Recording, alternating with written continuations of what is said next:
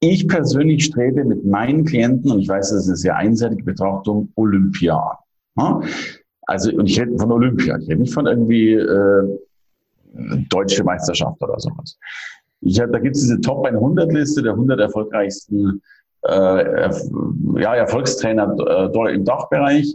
Davon waren jetzt 36 bei mir. Also ich, ich darf heute sagen, ich habe ganz, ganz viele zu Olympia gebracht. Äh, ich habe viele beraten, die kein Geld hatten, die heute im Speaker-Business einen Umsatz machen, der 20 Millionen plus ist. So, also das ist das, was ich anstrebe. Okay. Das gelingt natürlich lang nicht bei allen. Mein Abfallprodukt dessen wäre, dass jemand zumindest seine Tagessätze verdoppelt, seinen Umsatz verdoppelt äh, und so weiter. Aber damit, habe ich, damit habe ich unzählbar viele geschaffen. Ja, bin jetzt kurz unbescheiden. Ja. Ähm, und dann gibt es natürlich auch noch ganz, ganz viele, die einfach ihren Expertenstatus gut gefestigt haben. Also insofern, äh, die Zahl der Gewinner ist schon sehr, sehr hoch. So. Aber ja, es gibt ganz viele, bei denen ist sie nicht hoch. So. Und das durfte ich aber auch lernen, die, die wollen halt den Preis nicht bezahlen. Ich habe mittlerweile auch ganz viele Teilnehmer, die gehen in meine Ausbildung und sagen, du, ich wollte einmal so, ich baue ja auch Bühnen und so, ich, ich inszeniere die Leute ja fertig. Die sagen, hey, ich, ich will einfach ein Speaker werden, aber ich will einmal so dieses Gefühl haben, einmal Vollgas geben, danach bin ich glücklich, alles gut. Also insofern, nochmal unbescheiden, weiß ich, dass meine Dinge sensationell funktionieren. Äh, der Klient darf halt noch die Leistung erbringen, fleißig zu sein. Hurra. Mhm. Und selbst da helfen wir mit zu inszenieren. Jetzt kommen wir auf den zweiten Teil der Frage mit Vollgas, Vollgas. Kann es sein, dass man natürlich auch mal auf die Bremse drücken muss und sagen muss, hey, ich muss jetzt mal eine Woche durchschnaufen. Und natürlich habe ich auch mal drei Tage Urlaub gemacht früher und bin dann in diesen drei Tagen krank geworden. Ähm, aber ich glaube, dass wir das zu früh machen. Nicht, ja, ich glaube, dass wir unter Vollgas, Vollgas ist die meisten, also Vollgas, Vollgas heißt für mich äh, grob 16 Stunden arbeiten am Tag. Jetzt mir ist auch klar, dass auf der Suche nach Spitzenleistung Studien sagen, ja, man darf nicht nur arbeiten, man muss auch Ruhepausen und so weiter. Ich will jetzt auch gar nicht in die in die Methodik der Spitzenleistung eingehen. Da kann man, da gibt es Psychologen, die können das viel besser tun.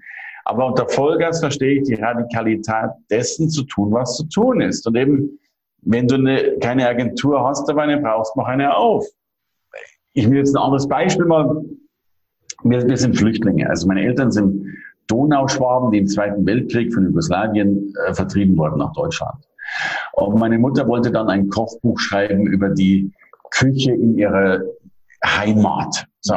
Und es gab keinen Verlag, der Interesse hatte, ein, ein, ein Flüchtlingskochbuch zu schreiben über Kochrezepte der Heimatvertriebenen. So.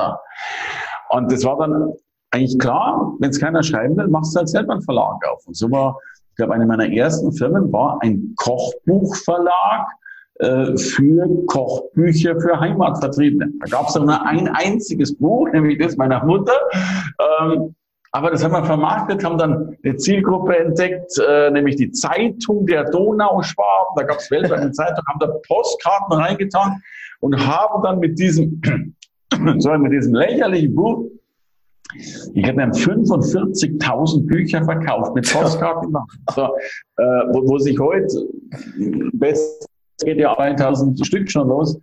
Jo, aber also es gibt doch diesen Spruch, äh, wo kein Weg ist, mache ich einen. Also, das meine ich mit total. In Gottes Namen, trink auch mal dein Bier dabei, aber bitte trink das Bier mit einem Menschen, mit dem du Geschäfte machen kannst. Ja, das ist Wahnsinn.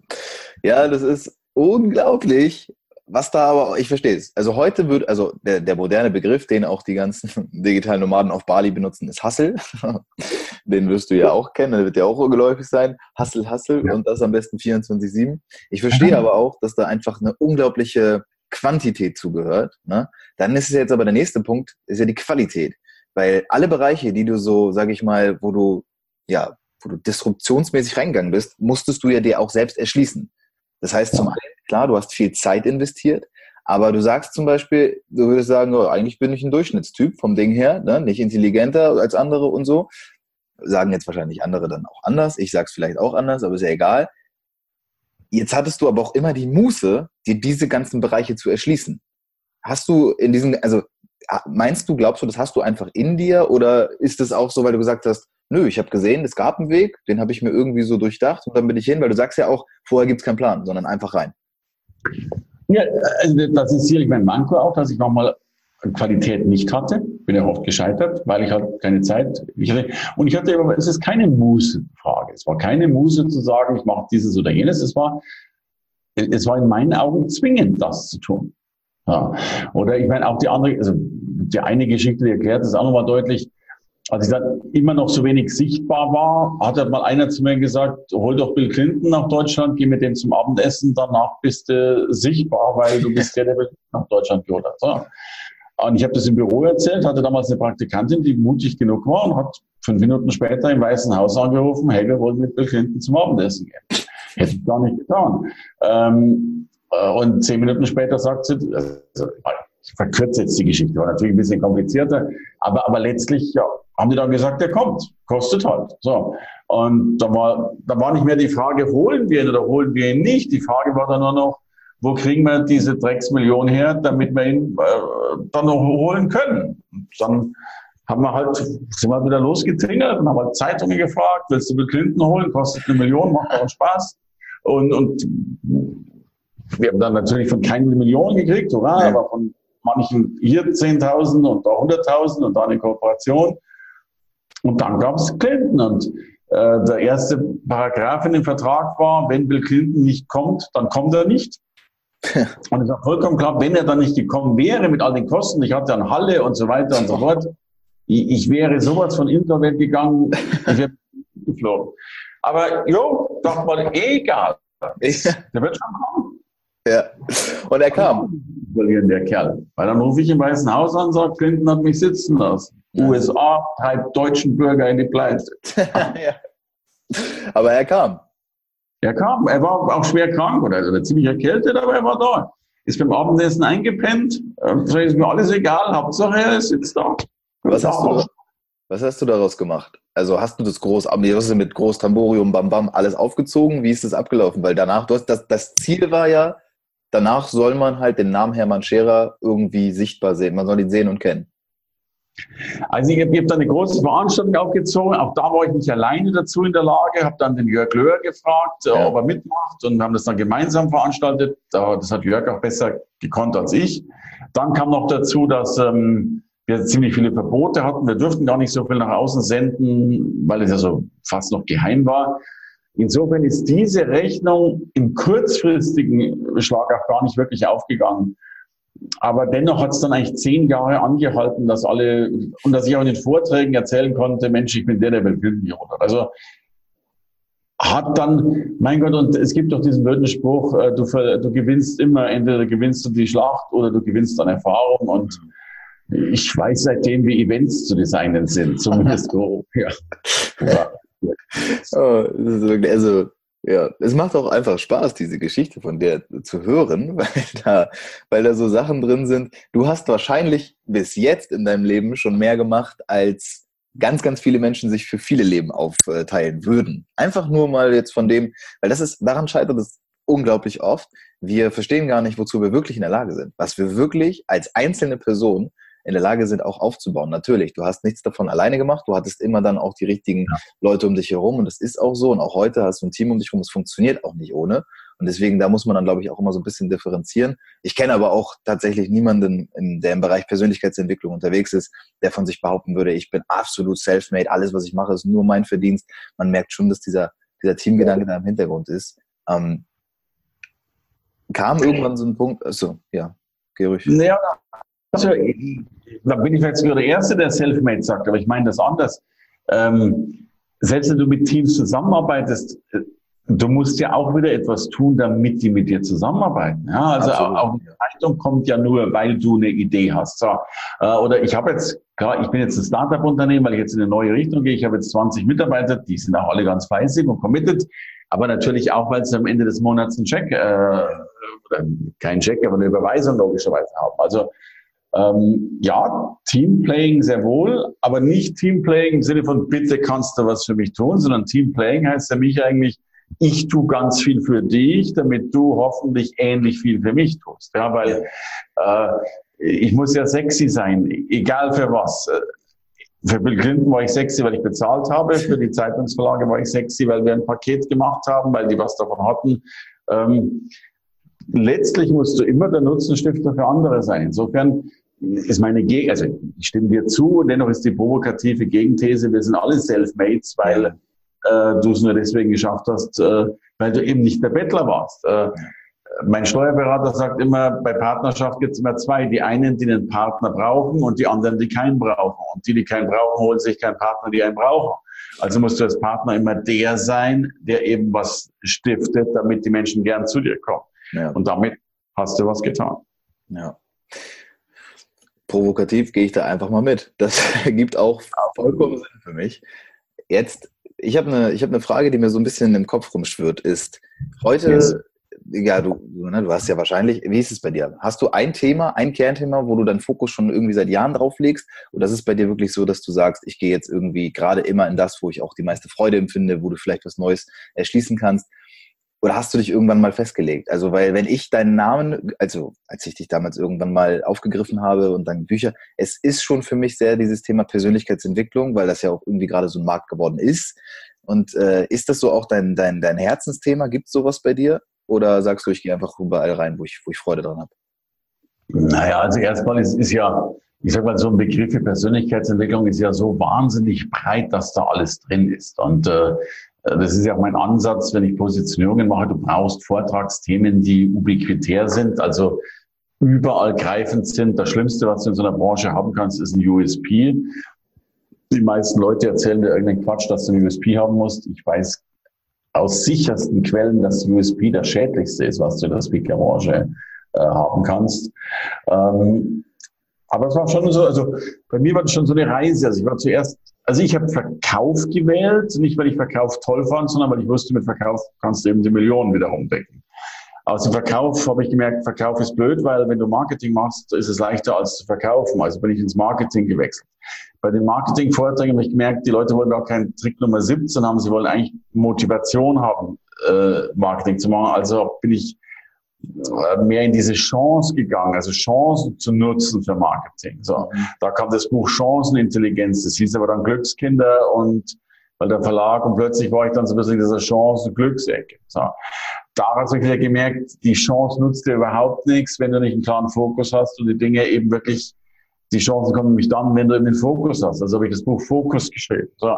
Und, und, und, und so bin ich irgendwo meinem Thema immer treu und dennoch vielleicht in diesen Leitlinien zugespitzt auf eine Weiterentwicklung. Ja, verstehe. Wie sie, also sagen wir mal, du hast, ich habe gelesen, 50 Bücher sagen wir, das hast du mehr als 50, also du hast irgendwas mit 50 Büchern, viele Bücher geschrieben. Irgend sowas, 50, 51, 49. Sagen wir, es sind genügend. Und auch ja. das ist wieder so ein Ding. Wenn ich überlege, so viele Menschen sagen doch, ey, wenn ich am Ende meines Lebens ein Buch schreibe, das ist doch Wahnsinn. Mhm. Und du setzt ja auch für alles eine ganz andere Benchmark, einfach für dich selbst und sagst, naja, ne, aber auch da, ich meine, wenn du etwas auf Papier bringst, das druckst, veröffentlichst und damit nach draußen gehst, hattest du nicht am Anfang irgendwie auch Schiss davor, dass das so komplett in die Hose geht und dass, wenn Leute das lesen, dass die sagen, ey, der Scherer spinnt ja vollkommen? Weil du hast ja so viele Bücher geschrieben, du kannst ja nicht, oder glaubst du, jedes davon ist absolut perfekt? Nö, meine ersten 30 Bücher waren schlecht.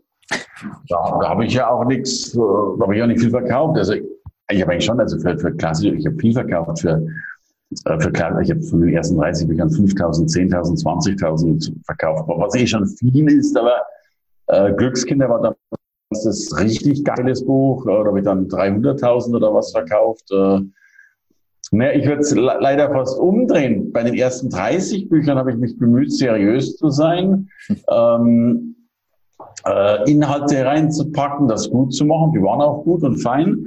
Aber ich bin nie auf die Bestsellerliste gekommen. Dann habe ich mir mal alle Bestseller gekauft, die es so gab im Sachbuchbereich und habe die mehr oder weniger gelesen und habe unter anderem ein Muster kennengelernt. Das Muster war, diese Bücher sind lösungsarm. Da steht nichts mehr, da sind keine Ratgeber, da steht nicht mehr drin, äh, füllen Sie aus, denken Sie nach, äh, Checkliste. Das waren Bücher, die waren einfach geil geschrieben, keine Lösung, aber eine schöne Betrachtung von mhm. irgendetwas. Ne? Der, der Blick auf eine Situation. Das habe ich verstanden, habe das nächste Buch so geschrieben, habe das auch, also ich habe doch auch einmal Ghosts oder sowas gehabt, die mitgeholfen haben, war ja auch kein Hehl draus. Und habe gesagt, komm, dieses Buch wird das Buch. Und es ist mal schick, eben auch ein paar perverse Dinge zu erzählen oder ein paar Dinge zu erzählen, wo man eigentlich glauben könnte, dass man sie nicht erzählen sollte. Aber dieses Buch war authentisch, das war klar, das, das war Hermann, das war nicht, war eben nicht der Ratgeber Nummer 47. Und das war dann das erste erfolgreiche Buch mit eben, ja, schon, schon, also richtig hohen Auflagen. Und so ging es dann mehr oder weniger weiter. Ja. Hm. Wenn wir mal so einen Zeitsprung machen, vielleicht auch so in die Gegenwart. Ich verstehe, dass du früher, oder sage ich mal, ich glaube zu verstehen, dass du früher viel aus dem Motiv heraus gehandelt hast. Ne? Du musstest jetzt erstmal weg von diesen Schulden und irgendwie hast du gesagt, ich suche Wege dafür. Das hast du ja irgendwann geschafft. Irgendwann hast du auch begriffen, wenn ich es da rausschaffe, dann schaffe ich das natürlich auch genau in derselben Menge auch ins Plus. Das heißt, ich kann auf dem Konto irgendwann nicht nur minus fünf, sondern auch plus fünf Millionen stehen haben. Ich würde mal jetzt einfach provokativ in den Raum werfen, heute müsstest du nicht mehr arbeiten. Du müsstest nicht mehr aufstehen und das machen, was du machst. Man könnte es wahrscheinlich trotzdem gut überleben. Was ist denn das, was dich heute dazu antreibt, diese ganzen neuen Sachen und auch in der, auch in der Menge noch zu tun? Also erstens mal, das, das mag schon stimmen. Ich, ich hatte zeitweise sehr, sehr nette Kontostände, die durchaus spannend waren. Äh, bin aber auch ein Spieler. Und mit Spieler meine ich kein Glücksspieler, aber ich bin auch ein Business-Spieler. Also äh, ich habe auch natürlich mal Modelle gehabt, wo ich da mal wieder richtig viel Geld in den Sand gesetzt habe, weil ich glaube, das tun zu müssen. Dafür gibt es wieder andere Modelle, wo ich merke, dass ich das äh, dann tun will. Ähm, heute würde ich sagen zweierlei. Äh, ich arbeite mehr so. Also ich habe zwei kleine Kinder, versuche relativ viel im Sandkasten zu sein und gehe diesen Weg einerseits. Äh, merke aber auch nur Sandkasten finde ich ziemlich toll, aber dann auch mal blöd. Und da glaube ich schon, dass wieder unsere Schöpferkraft kommt und all diese Dinge kommt. Äh, die Rednerei war mir jetzt tatsächlich ein bisschen zu viel. Ich habe jetzt, ich mache jetzt viel Veranstaltungen, eben mein Goldprogramm für, für Speaker, Experten, die sich da zeigen wollen. Wir haben da Riesenfreude dran, extrem gute äh, Resonanz dazu. Ähm, also mache jetzt weniger, aber dieses wenige dafür in der High Quality, drum eben brauche immer eine Drei-Mann-Show. Ich habe jetzt eben 20 Leute im Team. Äh, wir bauen da jetzt richtig rum, Digitalisierung und so weiter, brauche ich nicht erzählen. Mhm. Also ich, ich fühle mich natürlich noch zu jung, um gar nichts mehr zu tun, weil ich auch mit meinem, ach, ich finde es immer so, ich, ich finde es auch langweilig, die, diese Nummern. Also du, weißt du, ich habe mir meine Rolex gekauft, die ich nebenbei nicht toll finde und habe sie auch wieder verkauft. Mhm. Ich habe viele, viele Porsche 911er auch schon zu Schrott gefahren und gefahren. Alles toll, hurra. Dann hast du einen 911er, jo. Ähm, aber das ist es dann. Also ich will jetzt gar nicht minder reden, will es nicht schön reden. Ein Auto ist halt ein Auto. So. Und ähm, irgendwann gibt es dann doch noch mehr als das. Und ich arbeite jetzt nicht für Geld, wobei ich mich natürlich auch freue, wenn ich Geld habe. Habe auch kein Problem damit, meinen Kindern ein bisschen was zu hinterlassen. Mhm. Aber ich will diesen, diesen Spaß haben und äh, Lebensmomente machen natürlich dann noch mehr Spaß als äh, Uhrengeschenke. Ja. Hm, das verstehe ich. Und äh, was gibt dir denn Erfüllung? Ist es die Familie oder ist es auch die, also hast du so eine Sache oder sind es viele Sachen? Also ich habe hab kein Hobby, weil man, ich habe mein, also mein, mein Beruf ist Hobby und ich gestalte den ja auch so, dass mir gefällt. Nee, also Familie ganz klar. Ähm, weißt du, wenn du so Zwerge allein in der Nacht atmen hörst, dann, dann dann ist dein Glück schon klar als, als Zwergenvater. ähm, aber ich habe auch Erfüllung in meinem Job. Also ich, ich mag den. Und ich, äh, also wir haben uns jetzt zum Ziel gesetzt, wir wollen nichts mehr reden. Wir reden nicht über Inszenierung, wir inszenieren die Menschen. Wir, wir machen Fotos nicht nur, um sie gemacht zu haben, sondern sie gleich zu platzieren. Wir reden nicht über Podcast, ich mache einen Podcast mit meinen Teilnehmern. Ich rede nicht über Interviews, ich mache ein Interview. Bei mir, je nachdem, das kannst du dann dazu buchen, wenn du mutig bist, Du kannst bei mir einen Vortrag halten vor echtem Publikum, die dafür bezahlt haben, äh, vor einer Redneragentur, vor Entscheidern und ich bringe dich auch noch mit dem Vortrag live, live ins Fernsehen. Also ich, ich finde es geil. Also, ja, also mega. Ich, da, weißt du, ich, ich habe die Schnauze auch so voll von diesen ganzen, wir üben mal in der Ecke Trainer, die dann so äh, wir machen Präsentationstraining im geschützten Rahmen. Also ich pfeife auf den geschützten Rahmen, wir machen das richtig. Also natürlich üben wir auch vorher ein bisschen, aber, aber warum nicht denen die Möglichkeit geben, vor echtem Publikum zu sprechen? Deswegen kann, ich hatte jetzt einen Speaker Slam, das war so schön, da war eine Olympiagewinnerin drin, die hatte, glaube ich, Silber- oder Bronzemedaille bei Paralympics. Mhm. Und hat gesagt, sie war vor meinem Slam mehr aufgeregt als vor Olympiade. Das ist für mich. Das ist schon eine Ansage. Das ist schon eine Ansage. Ja. Das ist ja mega. Also wirklich auch, was halt, es ist diese, diese Radikalität, diese absolute, dieses nicht, ne, nicht nur, ich, ich versuche das mal und guck mal und auch nicht früher zu sagen, ich versuche mal einen Weg aus fünf Millionen Schulden raus, sondern dass du wirklich schon immer gesagt hast, komme was wolle, wir machen das und wir finden da einen Weg. Das zieht sich ja, das ist ja der rote Faden deines Lebens, würde ich jetzt einfach mal behaupten. Dass du einfach wirklich. Ich habe das in dem Buch geschrieben. Der Punkt ist, also ich, ich, wenn du da stehst, dann gibt es irgendwo einen Zielmagnetismus. Und ich nenne, und da sind natürlich Steine im Weg. Und rechts und links gibt es natürlich, die nenne ich die Sonderangebote des Lebens. Ja. Es gibt natürlich tausende von Verlockungen. Es ist so auch, du kannst eine Frau lieben und natürlich stehen rechts und links 30 Frauen, die alle sagen, hey, ich bin auch da und ich mache mich auch nackig. Ja? Und, und man darf ja auch in Jugendjahren durchaus mal gucken, wer sich alles so nackig macht und so weiter. Äh, und genauso ist es mit den Business-Geschichten. Natürlich schnuppert man am Anfang vielleicht mal rum. Aber ich erlebe halt Menschen, die sind dann 50 Jahre alt und haben ihr ganzes Leben Sonderangebote gesucht, waren dann da und dann war das Sonderangebot ja plötzlich gar nicht mehr so lukrativ, weil da gab es auch Steine auf dem Weg dorthin. Dann haben sie wieder gesagt, nee, mache ich auch nicht, ich mache jetzt doch lieber Vertrieb und ich mache jetzt doch lieber Fotograf und ich mache tolle Sachen. Und diese Menschen bleiben ein Leben lang Anfänger, weil sie hundertmal was Neues anfangen in ihrem Leben. So. Und es gibt Phasen, da kannst du das tun und da gehört das auch dazu. Aber du musst irgendwann mal sagen, verdammt nochmal, jetzt lege ich los. So. Und, und, und dann musst du den Weg gehen. Und wenn du dann den Weg nicht zu Ende gehst, dann bleibst du mit 45 auch noch Anfänger. So. Und jetzt darf ich leider aufgrund Alter sagen, wenn du so bis 40, 45 nicht irgendwo Meister geworden bist, dann wird's schon relativ eng im, im Leben eines Mannes. Ne? Vielleicht geht's aber so später, aber so ist halt nun mal unsere Biologie. Und äh, wenn du aber eben auch die ersten 20 Jahre deines Berufslebens verpennt hast, weil du jo, halt irgendwo Klempner bist äh, und halt da rumklempnerst, und ich will die gar nicht schlecht machen, aber dann wird's halt mit der, wird's halt vielleicht mit der Riesenkarriere in einem anderen Bereich schwierig. Jo. Ja, das verstehe ich. Ja. Das ist ein, ich habe ich hab das Gefühl, dass Menschen sich nicht mehr, oder das mehr nehmen wir raus, dass Menschen sich nicht zutrauen, dass sie Dinge bewerkstelligen können.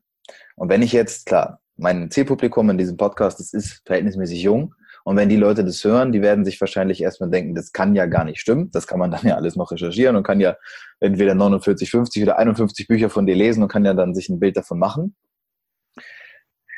Was glaubst du, warum ist, also falls du mit der These mitgehst, warum ist das so, dass Menschen sich automatisch immer kleiner machen, dass sie vielleicht auch ihr ganzes Leben rumklempnern, sei es jetzt tatsächlich als Klempner oder auch als Gleichnis genommen. Also warum machen Menschen sich immer kleiner, als sie sind und entfalten nicht ihr Potenzial? Weil du sagst, in Deutschland kann jeder Millionär werden und da gehe ich absolut mit. Also die Antworten sind mannigfaltig. Ich höre mal ein paar an. Es fängt natürlich erst mal bei unserem System an. Das Schulsystem ist im Preußentum entstanden und es ist deswegen entstanden, äh, damit wir Arbeiter oder Militärbienen erschaffen. Es war nie das Ziel, einen selbstwirksamen Menschen zu erschaffen. Das hat sich bis heute nicht geändert. Wer wird Lehrer? Es werden immer die Menschen Lehrer, die einen sicheren Job haben wollen, Beamtenstatus und so weiter. Das sind also die Menschen, unterrichten unsere Kinder darin, logischerweise ein risikoloses Leben, ein unternehmerfreies Leben zu führen. Ja. Äh, der Staat hat nicht das geringste Interesse daran, dass es uns gut geht, das ist meine Meinung, sondern er hat Interesse, einen Staat aufrechtzuerhalten. So. Es wird immer besser, diese Richtung. Aber will damit auch sagen, die Rahmenbedingungen sind natürlich schon mal schlecht. So. Äh, unsere Eltern sind auch schlecht, genauso wie ich ein schlechtes, äh, schlechter Vater bin, weil wir natürlich alle, um es mal in dieser negativen Spur zu lassen, ich glaube, dass die Menschheit noch nicht sehr entwickelt ist, noch nicht sehr weit. Klar, wir sind wesentlich weiter als im Mittelalter, aber jetzt kommen ganz neue Geschichten, bedingungsloses Grundeinkommen und so weiter und so fort. Wir werden uns immer mehr diese Sinnfrage stellen und noch sinnhafte Dinge tun. Also wir Menschen an sich sind ja noch in vielen Dingen eine unterentwickelte Spezies.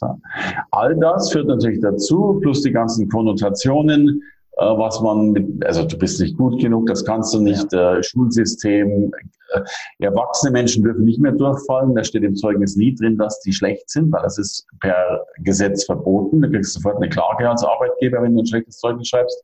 Bei der Schule ist es nicht so. Du kannst halt einem Kind sagen, äh, setzen, sechs, durchgefallen, wiederholen. Kinder können wirklich verprügelt werden, um noch ein nettes Wort zu sagen. Ähm, das sind alles Dinge, die, die dabei eine Rolle spielen. Und darum kommt es so weit, dass, dass wir das nicht haben. Und du hast vorher das Wort Selbstwirksamkeit genannt. Ich gehe eine Stufe weiter. Es braucht Selbstwirksamkeitsüberzeugung. Also du musst Dinge tun, damit du eben merkst, du bist wirksam durch dich selbst. Und am Schluss, wenn du das mehrfach getan hast, hast du eine Selbstwirksamkeitsüberzeugung. Das ist das, was wir in unseren Kursen machen wollen. Wir wollen die auf die Bühne stellen, wollen die nicht blamieren, wollen die nicht runterziehen. Wir wollen dann auch sagen, guck mal, hat ja sogar funktioniert, schau mal an. So. Und diese Systematik gibt es noch nicht oder, oder viel zu wenig. Mhm. Und darum ticken Menschen so, wie sie eben ticken. Und, äh, und die meisten glauben, der Hauptglaubenssatz ist, äh, äh, ich bin nicht gut genug. Das ist das, was wir fast immer wieder hören, was die Menschen glauben. Und da braucht es dann eben Menschen wie dich und vielleicht ein bisschen wie ich, die die eben anderen helfen, diesen schweren Glaubenssatz äh, zu verändern. Das glaube ich, dass das über Generationen dauern wird. Das wird auch diese Generation nicht schaffen, aber äh, vielleicht schaffen wir es in fünf oder in zehn oder auch in 20 Generationen auf einem anderen Level zu sein. Ja, das ist spannend mit diesem Weitblick dahinter, weil ich viele davon, also den Ansatz davon auch vertrete. Ich merke auch, dass wir uns schon irgendwo im Wandel befinden, aber es ist irgendwie auch unsinnig zu sagen, dass es jetzt ne, das Internet, Globalisierung, das sind alles Sachen, wir haben, die Welt befindet sich ja immer in irgendeinem Wandel. Und ich glaube auch, dass wir noch sehr weit hinten anhinken, was das angeht. Aber ich merke auch, dass es gerade jetzt, ne, ich habe jetzt, also dieses Stufe 4 Land, wie wir es halt sind, eines der reichsten Länder, hat natürlich auch die Möglichkeiten, jungen Menschen jetzt solche Sachen zu zeigen, wie ne, die Frage nach dem Sinn und dem Warum und alles so ein bisschen mehr auch anzugehen. Deswegen ergibt es schon sehr, sehr viel Sinn für mich, was du sagst. Ähm, ist es jetzt so Richtung Ende hin, gibt es eine Sache, ich kann mir die Antwort fast denken, gibt es eine Sache, die du noch unbedingt machen wirst? Also etwas, was du so noch nicht gemacht hast und von der du in den nächsten, in den nächsten Jahren oder was auch immer so eine noch größere Vision als, als Herr Magere jetzt eh schon ver, ver, ver, verwirklicht hat. Gibt es da irgendwas noch? Ja, du, also jetzt habe ich eine 20-Mann-Bude, da wollen wir ein paar vernünftige Veranstaltungen durchführen, damit wäre ich schon beruflich durch. Äh, wenn ich es noch schaffe, halbwegs etwas besserer Vater zu werden, als ich es vielleicht schon bin, bin ich auch schon durch. Ich wollte noch mal die Mongolei angucken, da nächstes. Ich wollte noch ein paar Mal in Japan und in New York Sushi essen gehen. Und dann sind wir schon so, das klingt jetzt nicht nach Rentengeschwafel, aber alles gut, kriegen wir schon hin. Wahnsinn.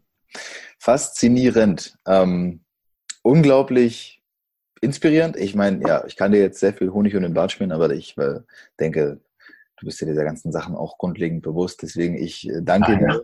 Ja, ich danke dir wirklich aufrichtig und, und vom ganzen Herzen, dass du dir die Zeit genommen hast und dass du das hier mitgeteilt hast, weil, wie gesagt, alles andere als selbstverständlich und da war so vieles drin. Also nicht nur für mich persönlich, sondern ich weiß auch, die Leute, die jetzt zuhören, da wird eine ganze Menge von ankommen. Und äh, ja, ich danke dir, Hermann. Danke. Ja, danke dir. War ein schönes Gespräch. Alles Liebe. Ciao. Kinder, wie die Zeit verfliegt, die Folge ist vorbei. Aber weil du dabei geblieben bist, möchte ich dir noch eine Sache ans Herz legen. Wie du eventuell schon mitbekommen hast, bin ich selbst Coach für Persönlichkeitsentwicklung. Ich beschäftige mich mit Kompass Coaching. Es geht um deine innere Ausrichtung. Es geht darum, herauszufinden, wofür wir eigentlich morgens aufstehen. Wenn du magst, lass uns das gemeinsam tun. Du wirst unten in den Show Notes einen Link finden für ein kostenloses Kennenlern-Coaching, wo wir 30 Minuten ganz unverbindlich über dich sprechen. Klick drauf, melde dich an und sei dabei. Und ansonsten freue ich mich auf die nächste Episode. Bis dahin, dein Christoph.